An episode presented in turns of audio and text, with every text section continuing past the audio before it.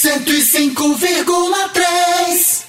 Olha, por maioria, o Supremo Tribunal Federal julgou inconstitucional a norma da reforma trabalhista que foi aprovada ainda no governo Temer e que autorizava o trabalho de mulheres grávidas e lactantes em atividades insalubres. Ontem houve essa votação no Supremo e por 10 votos a 1, o Supremo decidiu proibir, porque é inconstitucional na avaliação dos ministros, que mulheres grávidas permaneçam em ambientes insalubres, assim como aquelas que estão amamentando. Vamos entender melhor essa decisão da Corte do Supremo, conversando agora com o advogado Raul Pereira. Doutor Raul, boa tarde. Boa tarde, Nádia. Boa tarde a todos os ouvintes da rádio. É, bem, é, antes da reforma trabalhista, né, por, por força da própria CLT, todas as lactantes e gestantes eram proibidas a laborarem Exatamente. em atividades insalubres, uhum. certo? Independentemente do grau da insalubridade, se mínimo, se médio ou se máximo. Com a reforma trabalhista, essa, essa possibilidade de trabalhar veio a, a, a ocorrer. É, com, a, é, com, a, reforma trabalhista, era proibido qualquer lactante, qualquer gestante, trabalhar em locais insalubres no seu grau máximo, independentemente de atestado médico ou não. A reforma autorizou as lactantes e gestantes trabalhares em locais insalubres no seu grau médio e mínimo, certo? A proibição dessas lactantes e gestantes trabalharem nessas, nesses graus de insalubridade era somente com atestado médico. Uhum. Se tivesse um atestado médico, né, de um médico da confiança das, das empregadas, a laborarem nesses locais insalubres no seu grau médio e mínimo, era autorizado. E com isso surgiu uma enxurrada de ações no STF pedindo a inconstitucionalidade dessa norma trabalhista, por ferir não somente direitos da, da mãe, da maternidade, mas também direitos do recém-nascido. Quer dizer que né? a partir de agora, independente do grau de insalubridade, elas não poderão estar Independentemente do grau. Né? Com, é, é, foi, foi ajuizada uma ação de declaração de constitucionalidade no STF, no qual você disse, foi votada a 10 a 1, declarando essa norma da reforma inconstitucional.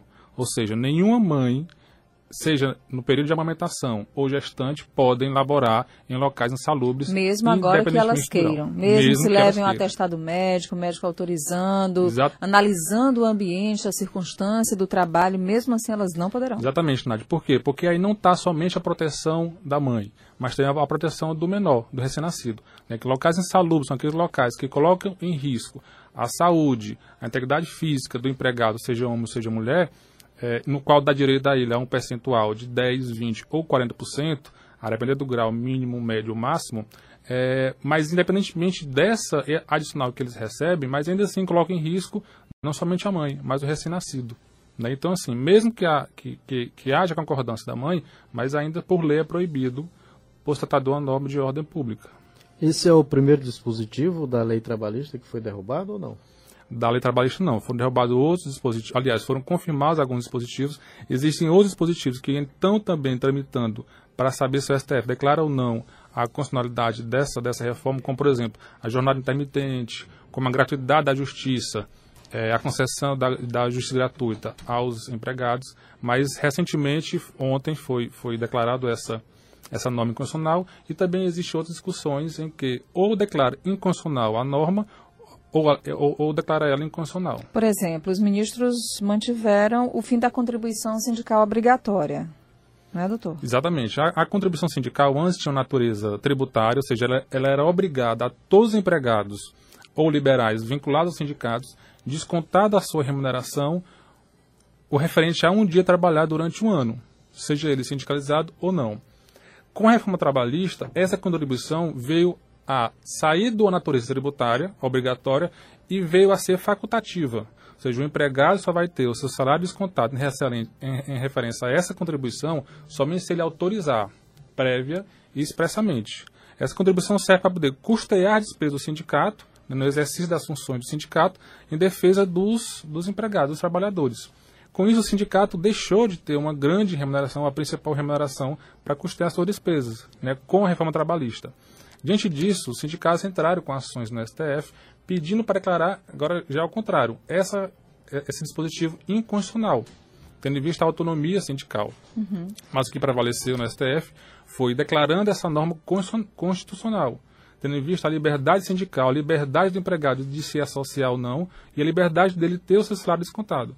Então, só há o desconto em relação a essa contribuição sindical se, somente se houver declaração prévia expressa do empregado autorizando. No caso, vamos voltar a outra decisão que beneficia ou que protege as mulheres grávidas e lactantes.